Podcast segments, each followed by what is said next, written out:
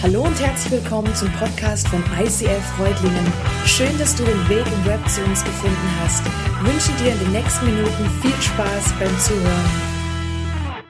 Tja, Juli, stimmt schon, man sieht, dass ich nicht das Model war und ich glaube, wir alle sind froh, dass der Juli Model gestanden ist, oder? Hey, Super geil. Aber ich möchte eins vorab sagen für alle Mädels jetzt. Ihr braucht nachher nicht unter die Bühne kriechen. Das Bild geht nicht weiter. Okay, oh, das jetzt. Es hat ein Typ gerufen und das ist dein Mitbewohner. Okay, was will uns diese Message sagen? Äh, nein, hey, wir haben hier Leute, die, die, die im Podcast, die wissen gar nicht, um was es geht. Wir haben hier für die, die im Podcast jetzt sind und nur zuhören, speziell für dich jetzt, wir haben hier ein Bild an der Wand. Du kannst mal im äh, Internet nachgucken, dann wirst du das Bild finden. Über das reden wir gerade, das, was du jetzt im Moment nicht verstehst. Pech sei das nächste Mal live hier, dann weißt du, warum wir lachen. Gut. Hey, I'm back. Urlaub hinter mir. Ich bin froh. Ich bin froh, dass ich wieder hier bin. Urlaub war super cool, aber wieder nach Hause kommen, das ist eigentlich noch viel super cooler. Mal ganz kurz, wenn du die Kraft hast und den Mut dazu hast, wer von euch war dieses Jahr schon irgendwie in irgendeiner Form im Urlaub? Kurz so, ja, wow. Jawohl, armes Deutschland. Kein Mensch kann sich mehr Urlaub leisten. Gut, wir waren alle im Urlaub und wisst ihr, was Urlaub so speziell macht, was es so besonders macht? Urlaub ist so ein Moment im Leben, an dem wir ganz kurz mal glauben, wir wären frei. Wir haben so das Gefühl, oh, jetzt kann ich machen, was ich will. Die Zeit des Jahres, da, da kann ich tun und lassen und reisen oder nicht reisen. Und ich darf entscheiden über mein Leben, was ich mit der Zeit anfangen will. Hey, wie wäre es, wenn das immer so wäre? Also nicht Urlaub immer, aber wenn du immer tun könntest, wonach dir ist, wozu du gemacht bist, wo du denkst, am Strand liegen, wie der Juli vielleicht, oder Dinge nachgehen, die dir auf dem Herzen, deiner Leidenschaft entsprechen, deiner Berufung entsprechen. Wie krass wäre das, wenn wir unser Leben wirklich so führen könnten, dass wir das Gefühl hätten, genau dafür sind wir gemacht. Ich möchte dich willkommen heißen in dieser neuen Serie, die wir heute reinstarten. Sie heißt schlicht einfach nur David.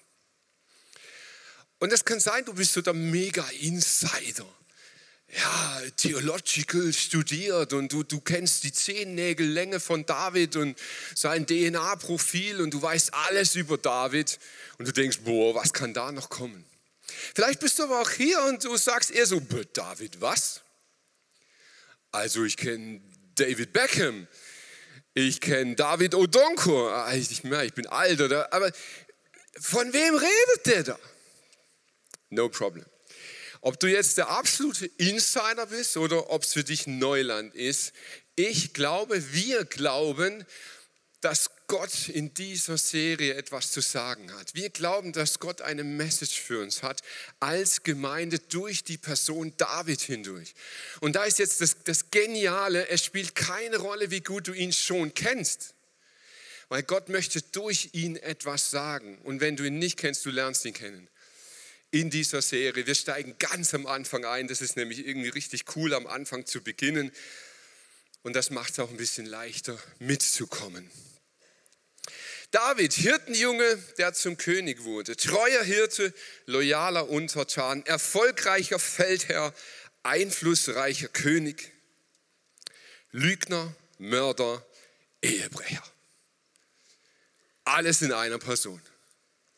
Warum beschäftigen wir uns mit ihm? Hier im ICF haben wir ein Ziel, dieses ganze Movement, diese Bewegung von vielen Kirchen, wir haben ein gemeinsames Ziel. Wir wollen Jesus Christus ähnlicher werden. Wir wollen furchtlos leben und wir wollen unser Umfeld positiv verändern. Und wir glauben, dass David ein Mensch war, der genau das gelebt hat.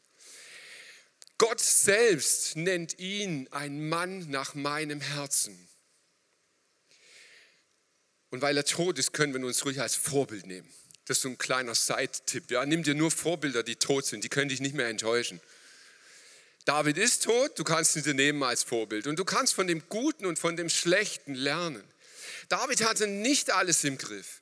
Er war nicht der Überflieger, der perfekt war, der alles so gemacht hat, wie man sollte. Und doch sagt Gott, hey, genau an dir habe ich gefallen. Und davon wollen wir lernen. Und Vater im Himmel, ich bete, dass du diese Serie gebrauchst, um zu uns zu reden. Ich bete, dass du in unser Herz hinein sprichst, dass wir von dem Vorbild Davids lernen dürfen, wie wir Männer und Frauen, Menschen nach deinem Herzen werden. Bete, dass du in unser Herz hineinschreibst in dieser Serie Dinge, von denen wir heute noch keine Ahnung haben. Überrasch uns mit deiner Liebe und deiner Größe und Erkenntnis. In Jesu Namen. Amen. Ich möchte wirklich am Anfang anfangen und der Anfang fängt damit an, wo findest du die Geschichte überhaupt? Ich weiß nicht, wie safe du so in der Bibel bist, wenn dir irgendeiner ein Schlagwort so um die Ohren haut. Hey, David, den muss man kennen, ja klar. Und wo findest du ihn? Und dann fängst du so wild an zu suchen. David ist, ist nicht so extrem schwer zu finden in der Bibel, wenn man weiß, wo suchen. Das beginnt schon mal damit, dass es ein erstes und ein zweites Buch Samuel gibt. Jetzt denkst du, hä, warum eigentlich? Warum muss der gleich zwei Bücher schreiben. Eigentlich hat er das gar nicht. Eigentlich hat er ein mega langes geschrieben und dann haben die angefangen, das zu kopieren. Und die Rollen, die sie gebraucht haben, um das zu kopieren, waren nicht lang genug. Und dann haben sie irgendwann gesagt, weißt du was, dann nehmen wir halt zwei Rollen, so das Klorollenprinzip, ein Blatt nach dem anderen. Und dann haben sie die erste geschrieben, dann die zweite und dann waren sie fertig damit. Deshalb gibt es erste und zweite Buch Samuel. Und in diesem Buch findest du die Geschichte von David. Dieses Buch hat eine bestimmte Position in der Bibel und diese Position hatte einen Grund, warum du sie dort findest. Das Volk Israel war in Ägypten gefangen, es war versklavt, es war verknechtet. 400 Jahre lang musste es richtig erzoberbeschissen leben. Und Gott hat ein Einsehen mit diesem Volk und hat ihm versprochen, ich werde dich rausführen aus Ägypten. Und dazu benütze ich einen Menschen, einen Leiter, diesen Mann namens Mose, den setze ich ein und der wird dich rausführen aus deiner Knechtschaft, aus deiner Gefangenschaft. Und das tat er und er führte sie geradeweg in die Wüste. Und in dieser Wüste hatte Mose eine krasse Vision von einem gelobten Land. Kanaan, das Land, wo Milch und Honig fließt, wo Renten noch sicher sind, wo die Inflation dich nicht auffrisst. Dieses gelobte Land, da hatte Mose eine Vision. Aber das Volk ließ sich nicht überzeugen von der Vision. Sie wollten Kanaan geschenkt haben. Und Gott ist ein Schwabe und der sagt, hey, geschenkt ist nichts wert. Ihr müsst da schon ein bisschen drum kämpfen, ihr müsst was tun dafür, aber ich gebe euch die Vision, dieses Land zu erobern. Und die Leute hatten die Hosen voll und haben gesagt, wir glauben es nicht. Und deshalb musste eine komplette Generation in der Wüste bleiben. Sie treten sich immer im Kreis, immer im Kreis, immer im Kreis. Und wenn du in deinem Leben immer im Kreis lebst, immer im Kreis, immer im Kreis, dann frag dich mal, ob du noch eine Vision hast. Könnte, könnte ein Ansatz sein. Als diese Generation gestorben war, nahm Gott wieder einen Leiter, den Josua. Und er sagte, Josua, mit dir gehen wir jetzt rein in das Land. Und wir erobern es. Und wir beginnen mit Jericho. Wir spielen mit dem fetten Posaunenchor, da haut sogar Mauern weg. Und dann haben sie gespielt und die Mauern sind eingerissen und sie haben endlich geglaubt. Und sie sind rein in dieses Land Kanaan, zwölf Stämme und haben es besiedelt. Und dann sind diese zwölf Stämme da überall, haben sie sich breit gemacht und haben gelebt. Und Gott hat gesagt, es ist gut. Es ist mega. Endlich seid ihr drin in dem Land. Jetzt muss man euch Jockels noch regieren und dann, dann läuft das. Und ich habe eine Vorstellung, wie das gut läuft. Ich werde Richter einsetzen. Und das sind geistliche Führer. Das sind Menschen, die auf mich hören, die euch anleiten, sowohl geistlich als auch militärisch, euch, euch Durchschlagskraft geben. Und Gott hat gesagt, ich selber werde euch leiten durch diese Personen hindurch in diesem Land drinnen. Und so lebten sie relativ lang. Es ging ihnen gut. Sie haben es genossen. Es war cool. Aber irgendwie hatten sie eine ganz komische Mentalität. Immer wenn es so richtig scheiße war, dann flehten sie zu Gott, dann sandte er einen Richter, der hat sie wieder rausgehauen, ole super Gott, ole ole super Gott. Und schwuppdiwupp war er wieder vergessen. Und das wiederholte sich ständig. Und es kam so ein Richter nach dem anderen. Und irgendwie lief sich das Ganze aus. Irgendwie wurde das immer schwieriger. Die Stämme ließen sich nicht leiten. Sie rebellierten wegen jedem kleinen Ding. Sie muckten auf, sie waren unzufrieden, sie waren am Motzen. Es konnte Regierung kommen, wie es wollte. Es war alles nicht recht. Und es wurde immer schwieriger. Und das System Richter begann zu bröckeln. Israel hatte keine Vision mehr. Sie wussten gar nicht mehr, hey, was, was hat es mit diesem Land auf sich, in dem wir jetzt leben? Es ging ihnen sau gut. Da kam ein Pastor auf die Bühne, hat gefragt, wer war schon im Urlaub und 98 Prozent hoben die Hände, aber alle waren am Jammern, wie schlecht es ihnen geht. Sie hatten keine Vision mehr. In Sprüche 29 heißt es mal, wenn keine Offenbarung oder Vision da ist, dann verwildert ein Volk. Aber wohl ihm, wenn es das Gesetz beachtet. Hey, und genau das war der Zustand von Israel. Es hatte keine Offenbarung mehr. Diese, diese Menschen, die mit Gott in Kontakt waren, die Gott noch hören konnten, wurden weniger. Und wenn einer auftrat und, und sprach im Namen Gottes, ja, dann hat man ihn in die Wüste gejagt, aber nicht geglaubt.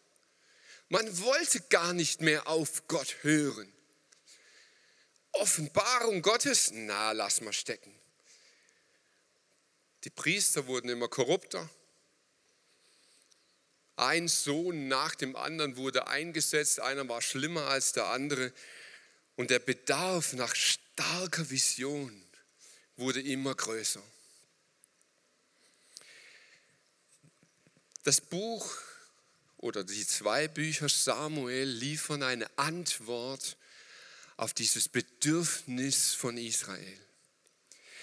Es hatte dieses Bedürfnis, wieder Vision zu bekommen, wieder eine Richtung zu bekommen, wieder, wieder zu wissen, hey, wo, wo geht es lang? Und diese Zeit, in die wir jetzt eintauchen in dieser Serie, ist die Antwort Gottes auf den Zustand Israel. Ich habe gesagt, wir haben uns überlegt, dass diese Serie zu uns sprechen möchte. Und ich bin zutiefst überzeugt, je mehr ich darüber nachdenke, umso mehr merke ich, wie sehr Gott an uns dran ist. Ich weiß nicht, ist dir mal aufgefallen, wie chaotisch unser Land geworden ist? Hast du es gemerkt, wie visionslos wir sind? Wir haben schon Ziele.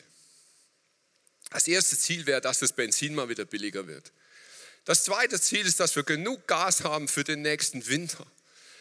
Dann möchten wir gerne, dass Corona Geschichte ist und wenn es geht, dann auch den Ukraine-Krieg beenden, die Umwelt retten und irgendwie in die Zukunft schauen.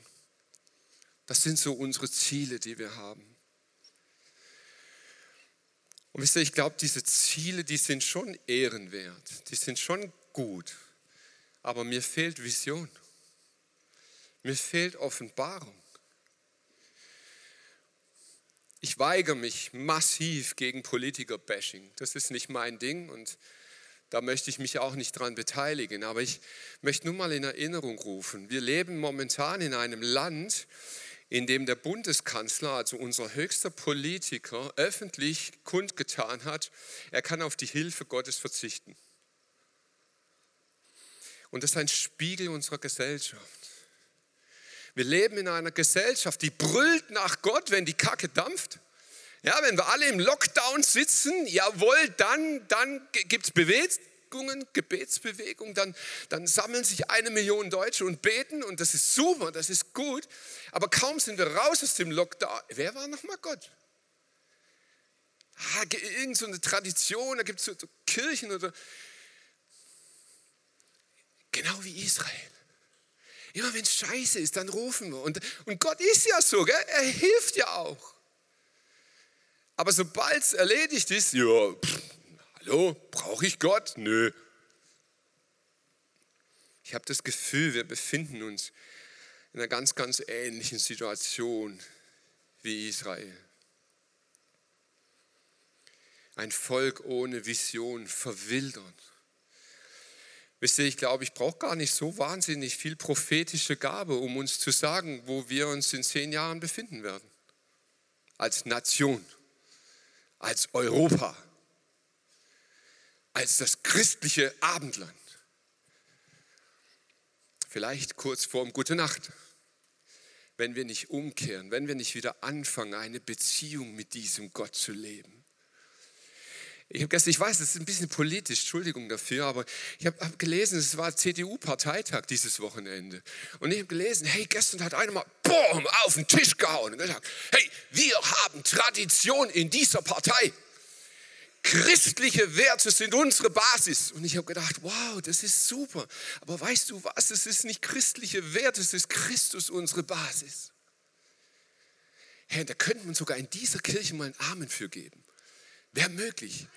Christus unsere Basis. Amen, wünsche ich mir. Für dich und mich. Und jetzt ist genug politisch, aber es kann man irgendwie gar nicht über David reden, ohne auch irgendwie über Politik. So, das Buch Samuel beginnt jetzt also in dieser Chaoszeit. Super spannend, es beginnt mit einer Frau. Es beginnt mit einer Frau, die heißt Hannah. Hannah wird beschrieben, Hannah wird gemobbt. Ähm, gibt, also viel Ehen war damals noch so üblich. Und ähm, ja, man, man, hatte einen Mann, mehrere Frauen, das war einfach so, das war auch geduldet und das war irgendwie okay. Und, und ihr Mann erlebte sie wirklich. Also echt der war, der war romantisch, der hat sie beschenkt, der hat sie bekümmert, der, das hat er alles gemacht und das war okay. Aber diese Zweitfrau, die da noch da war, die hatte Kinder. Und das nutzte sie permanent aus. Sie hackte ständig auf diese Hanna rum. Und so ihr größter Schmerz, den sie im Herzen trug, den benutzte sie immer wieder, um es ihr so richtig um die Ohren zu hauen. Ätschi, bätschi, ich hab Kinder, du nicht. So, und Hannah war so leid. Sie war deprimiert. Sie sagt, hey, das stimmt schon, ich habe alles im Leben, mir geht's gut, ich habe einen tollen Mann und so, das alles. Aber ich sehne mich so sehr nach einem Kind. Und Hannah war so umgetrieben, dass sie diese alljährliche Tradition im Tempel zu, zu Opfern genutzt hat. Und sie ging in den Tempel und sie setzte sich irgendwo vierte, fünfte Reihe und sie saß so in dieser Reihe und war so in sich gebeugt und, und war am Jammern, am Hannah jammern, inbrünstig. Gott, dir bringe ich es. Ich möchte ein Kind bitte gib mir dieses Kind. Und sie war so inbrünstig am Beten, dass der Priester dachte, sie sei besoffen. Und er rief sie nach vorne und sagte, sag mal, Hannah, mitten am Tag schämst du dich eigentlich nicht, besoffen in der Kirche? Drückte seine Kippe schnell aus, weil man säuft ja nicht in der Kirche. Eli, er war so ein schlechter Priester, dass er nicht mal erkannte, dass sie betet. So weit war er schon weg von seinem eigentlichen Dienst, den er hätte tun sollen. Und sie sagte, nein, nein, nein, ich bin nicht besoffen, ich bin einfach nur verzweifelt. Weißt du, und, und wenn, wenn Gott mir wirklich diese Bitte erhört, wenn er mir ein Kind schenkt, dann verspreche ich hier und heute, dann werde ich es zurückgeben. Kurzer Break, Geschichte von Hannah. Kennst du so Dinge im Leben? Hast du auch Sehnsüchte im Herz? Also ich meine jetzt nicht so das neue Fahrrad, das du dir wünschst oder der Pullover, der hip wäre oder so, sondern echte Sehnsüchte. Dass dein Herz nicht mehr in Ruhe lässt. Die Sehnsucht nach einem Studienplatz, die Sehnsucht nach einem Abschluss, nach einem Beruf, nach einer Wohnung, nach einem Partner, nach einem Kind, nach Gesundheit, nach Veränderung, nach Heilung, nach Wiederherstellung von Zerbrochenem Kennst du solche Sehnsucht? Äh, ganz ehrlich, ich, ich glaube, wenn wir super ehrlich wären, wir wären alle Hannas. Alle miteinander. Ich meine, sie war wenigstens so ehrlich und ging auf die Knie und sie, sie adressierte ihre Sehnsucht an die richtige Stelle. Und sie sagt, Gott, dir gebe ich diese Sehnsucht. Und wisst ihr was, ich habe so gedacht, boah, ich glaube, da machen wir auch noch mit. Können wir auch. Wir beten auch und wir sind auch voller Sehnsucht und wir bringen es Gott und wir bitten ihn darum und das ist mega gut. Die Frage ist, wie geht es weiter? Hannah bekam tatsächlich dieses Kind. Und im Jahr darauf realisierte sie, oh oh, ich habe da ein Versprechen gemacht. Ich habe gesagt, also wenn ich wirklich dieses Kind bekomme, dann werde ich es Gott geben, das heißt in die Kirche zurückgeben. Und damals noch ganz praktisch, wirklich so. Also den Priester bringen, sagen, hier ist es. Und sie zögert. Sie zögert hinaus. Sie sagt, hey, na, dies Jahr noch nicht, noch schwer, komm, lass mich noch stillen. Im zweiten Jahr, ja, hat schon Zähne, beißt mich auch, aber lass mich noch weiter stillen. Und äh, irgendwann ging es halt echt nicht mehr. Und dann tat sie, was mich echt berührt hat. Sie hielt Wort. Sie nahm ihren kleinen Sohn Samuel an der Hand und brachte ihn in die Kirche. Und ich habe so gedacht, hey, wie viel unendlich gute Gründe hätte diese Frau gehabt, es nicht zu tun. Schau mal die Kirche an, der kannst du doch nicht vertrauen. Dieser Priester, der hält die Betenden für besoffen, der setzt Söhne ein, die bloß stehlen, der ist korrupt, da geht es drunter und drüber. Die, in, die, in der Kirche mein Kind rein. Also never. Und jeder hätte Verständnis gehabt. Jeder hätte gesagt, Hanna, du hast so recht. Und sie sagt, Gott, ich habe dir etwas versprochen und ich halte mich daran. Und sie hielt ihr Versprechen und Gott macht etwas ganz Verrücktes. Aus diesem kleinen Samuel wird der letzte Richter. Er wird ein großer Mann Gottes. Er wird derjenige, der die Geschicke Israels und eigentlich der ganzen Welt verändert. Warum? Weil Hannah Wort hält. Wisst ihr, ich habe so gedacht, vielleicht ist das, ist das deine Message heute in dieser Predigt. Vielleicht trägst du so eine Riesensehnsucht in dir. Dann wende dich an Gott. Es ist gut, es ist richtig. Tu das. Aber kennst du auch diese Gebete, Gott, wenn du? Ja, dann halte dich auch dran. Was immer du Gott zugesagt hast, halte dich auch daran. Gott schreibt Geschichte damit. Samuel war der letzte Richter. Ähm, er hat das mega gut gemacht. Er hat auch noch mal so eine richtige Hochzeit erlebt. Auch dann setzt er auch er seine zwei Söhne ein, beide super korrupt, beide einfach nur am Fressen, am Saufen, am Übel. Und das Volk Israel hat endgültig genug. Sie sagen, nee, jetzt ist Schluss mit diesem ganzen Richtergedöns. Wir haben keinen Bock mehr darauf, dass immer wieder wir beten müssen und warten müssen, ob Gott den Richtigen schickt. Das ist uns alles too much. Wir wollen jetzt Sicherheit. Wir wollen einen König. Wir wollen nicht mehr anders sein als die anderen. Wir wollen eine verlässliche Größe in unserem Land. Huh. Ich glaube, Israels Mentalität ist heute hier bei uns mega lebendig. In den letzten Jahren, ich, ich weiß nicht, wie viele aus dieser Gemeinde auf mich zugekommen sind und gesagt haben, weißt du Mike, eigentlich spüre ich, dass Gott mich zu was anderem berufen hat. Eigentlich spüre ich, dass, dass mein Herz für was anderes schlägt. Ich würde gerne in diesen Dienst reingehen. Ich würde das tun, jenes tun. Und dann kommen Leute, die sagen, ich, ich möchte in den Vollzeitdienst. Also Vollzeitdienst, mal ganz ehrlich, ist eigentlich jeder Jünger Jesu. Ja? Das, das bist du nicht zwei Stunden am Tag. Das bist du von Mitternacht bis Mitternacht, 24-7. Aber es gibt ja was, das nennen wir Vollzeitdienst. Das ist, wenn du für den Dienst auch noch bezahlt wirst. Oder wenn dein Chef dann halt ein Pfarrer ist oder du bist irgendwo in der Mission, oder das nennen wir dann Vollzeitdienst. So, wisst ihr, was das allerhäufigste Argument ist, dass mir Menschen sagen, warum sie nicht in den Vollzeitdienst gehen? Ich will nicht von Spenden leben. Wow, da habe ich gefragt, warum nicht? Ja, dann bin ich so mega abhängig von Gott. Weißt du, ich möchte lieber einen richtigen Job. Dankeschön. Finde ich auch. Also, stimmt, ich hatte mal einen richtigen Job. Heute bin ich Pastor. Hey, du bist abhängig. Du bist abhängig. Kommen nächsten Monat die Spenden? Kommen sie? Kommen sie nicht? Weiß ich nicht. Da ist es doch viel einfacher, so einen Job zu haben, wo ich einen Vertrag habe, wo ich weiß, das kommt, oder?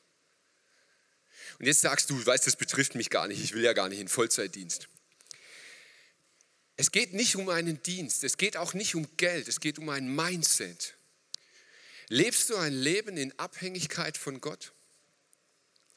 Bist du bereit, Dinge zu tun im Leben, Schritte zu gehen, die dich von Gott abhängig machen? Wo du genau merkst, hey, wenn, wenn Gott jetzt nicht was dazu tut, dann bin ich sowas von am Arsch. Und ihr wisst nicht, wie viel Prozent dieser Gemeinde hinter seinem Potenzial bleibt, weil wir das Vertrauen in Gott nicht haben, weil wir wie Israel sind. Hey, ich habe keinen Bock mehr zu warten, bis der richtige Richter kommt. Nein, nein, nein, nein, ich will was Verlässliches. Gott hört sich die Bitte an. Und dann sagt er, hey, Israel, wisst ihr was, ihr müsst eins wissen. Also wenn ihr wirklich einen König kriegt, ja, der wird euch ausnutzen, der wird euch die Kinder rauben, der wird euch eure Arbeitskräfte rauben, der nimmt sich eure Kohle, wann immer er es will. So ein König ist was richtig Lästiges. Und das Volk Israel sagt, ja, ich will trotzdem. Und ich habe im ersten Step so gedacht, sind die doof? Und im zweiten Step habe ich gedacht, sind wir doof? Wie oft wählen wir das Schlechtere, was wir vermeintlich kalkulieren können, anstatt uns auf Gott einzulassen und zu sagen, hey, im Risiko mit dir werde ich das Bessere bekommen.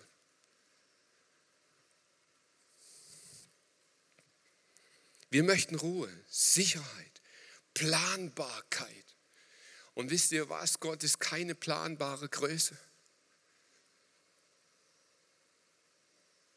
Du kannst dich auf ihn verlassen, aber ihn nicht planen. Wir spüren, dass Gott uns manchmal zu etwas anderem beruft, als wir heute sind. Und dennoch gehen wir da nicht hinein, weil wir Angst haben vor dem, was kommen könnte. Israel bekam seinen ersten König, Saul.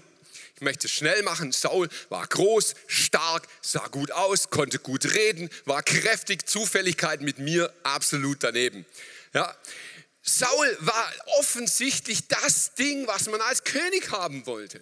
Der war beliebt, der war in der richtigen Schicht bei den Leuten anerkannt, der war politisch gut drauf und, und er startete auch richtig gut. Der hat es echt gut gemacht. Nur das Problem war, dass sein Charakter mit seiner Karriere nicht mitkam.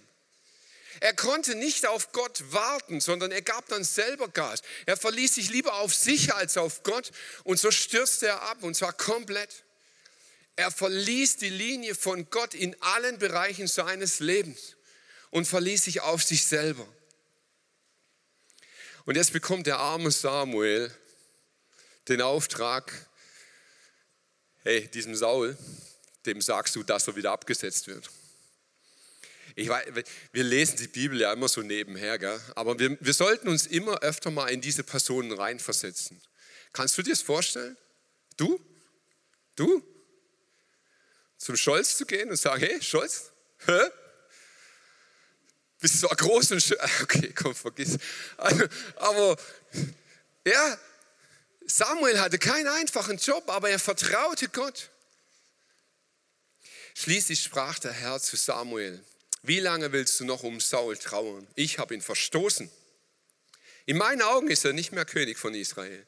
Nimm dein Horn, füll es mit Öl und mach dich auf den Weg nach Bethlehem.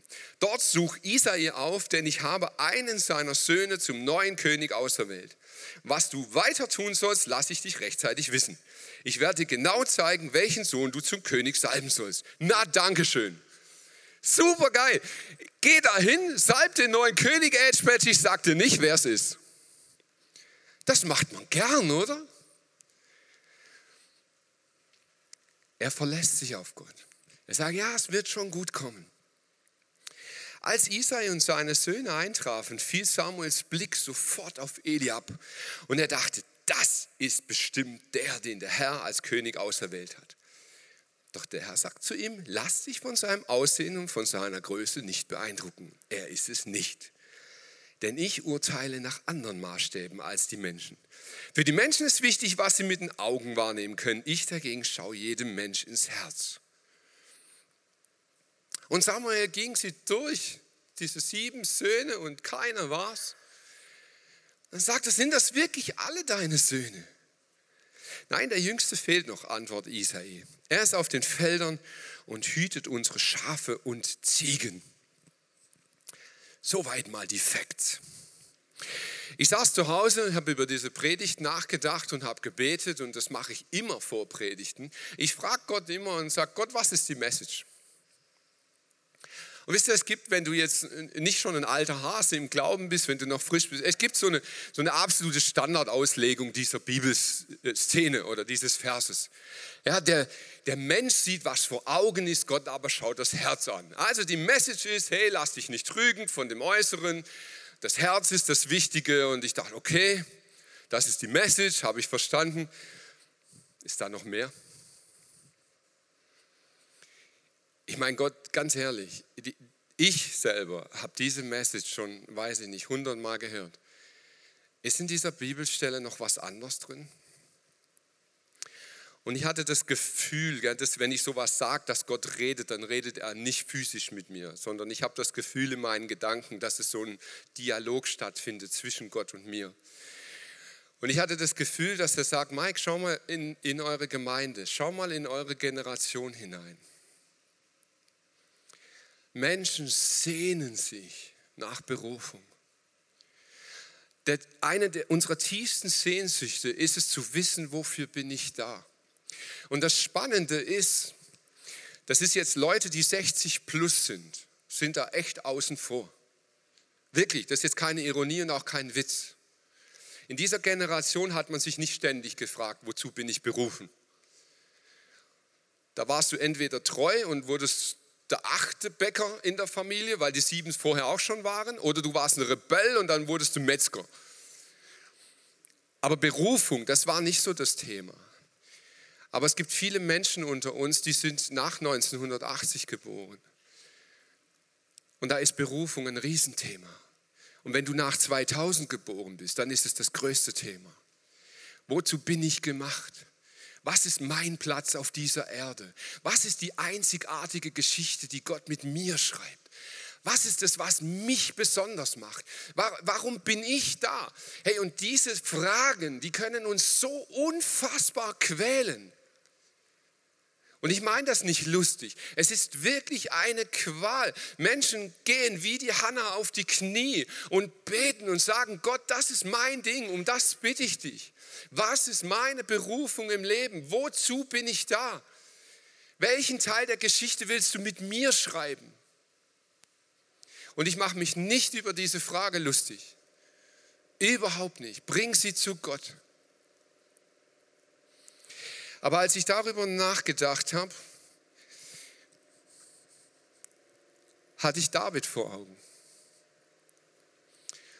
Und ich habe gedacht, wow. Ich möchte euch mal ein paar Aussagen über David nennen, die genauso in der Bibel über ihn stehen. Ein ausgezeichneter Musiker, mutig, kampferprobt, findet in jeder Situation das treffende Wort sieht gut aus, gut im Umgang mit der Waffe, starker Anführer. So wird David beschrieben. So hat ihn niemand aus seiner Familie gesehen. Keiner. Keiner sah in ihm den Anführer.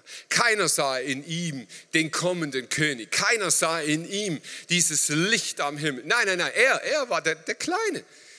Er war der, der die Drecksarbeit machen musste. Stellt euch das mal vor, es war ein Megafest, der große Prophet Samuel kommt. Es wurde gefeiert, es, es gab eine Party, das war ein, ein Weihnachtsessen hoch drei und er musste draußen bleiben.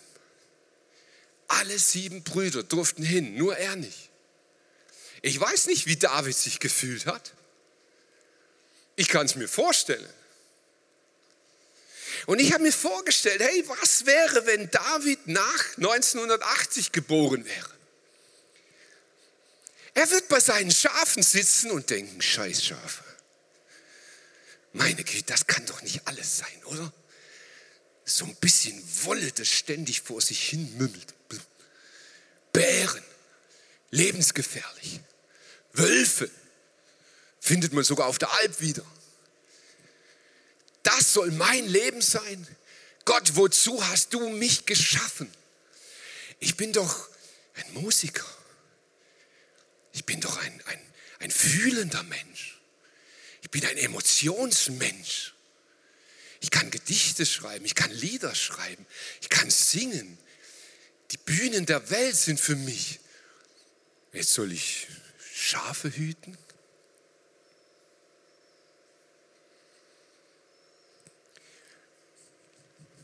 In der Bibel gibt es im Buch Samuel einen Wendepunkt.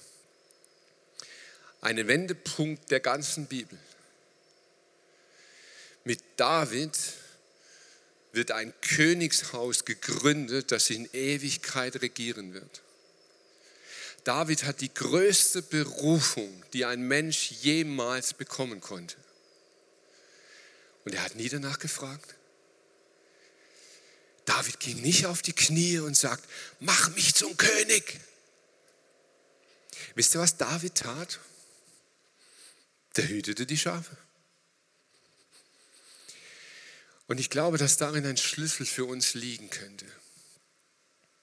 Vielleicht möchtest du wissen, was deine Berufung ist. Vielleicht sehnst du dich danach zu erfahren, was Gott mit dir vorhat. Und vielleicht kennst du dich auch schon. Und vielleicht sagst du, wow, ich bin doch ein Worshipper, warum sieht mich keiner? Ich, ich habe doch ein Predigertalent, warum hat mich noch niemand gefragt, ob ich predige? Hey, ich, ich kann doch dies und jenes, warum, warum sieht das niemand?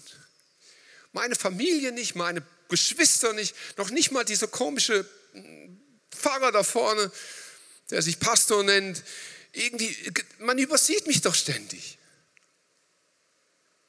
Gott übersieht dich nicht. Und für Gott ist es gar nicht so entscheidend, welches Talent du jetzt schon mitbringst. David war gehorsam. David hat das gemacht, was jetzt gerade vor seinen Füßen lag. Und das war Schafe hüten. Und er hat gelernt, mit so dummen Steinchen Bären zu töten und auf Löwen zu schießen.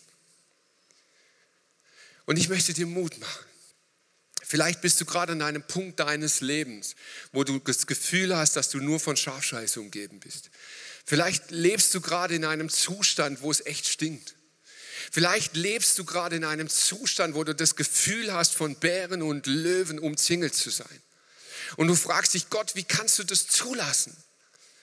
Warum lässt du zu, dass da ständig irgendwas angreift in meinem Leben? Wir kommen an einem späteren Sonntag darauf. David selber steht auf und sagt, wisst ihr was? Dieser Goliath, dieser Riese, ich habe an Bären und Löwen geübt. Ich weiß, was Gott mit mir kann. Vielleicht sind die Bären und Löwen in deinem Leben, weil Gott dich vorbereitet auf etwas. Vielleicht siehst du heute deine Berufung noch nicht. Aber glaub mir, Gott sieht dich. Und ich möchte dich heute einladen, mit einer Herzenshaltung wie Hannah zu Gott zu gehen und ihm deine Sehnsucht, deine Bitten bringen. Voller Vertrauen, voller Sehnsucht, voller Schmerz, bring sie ihm einfach. Und sei zuversichtlich, dass Gott dich nicht vergisst, selbst wenn du gerade draußen auf der Schafwiese bist. Selbst wenn du das Gefühl hast, Mann, mich sieht doch keiner. Gott sieht dich. Und er weiß, was er mit einem Herz, das demütig ist, das treu ist, anfangen kann. Gott kann diese Welt verändern, wenn wir bereit sind mitzumachen. David, ein Mann nach dem Herzen Gottes. Amen.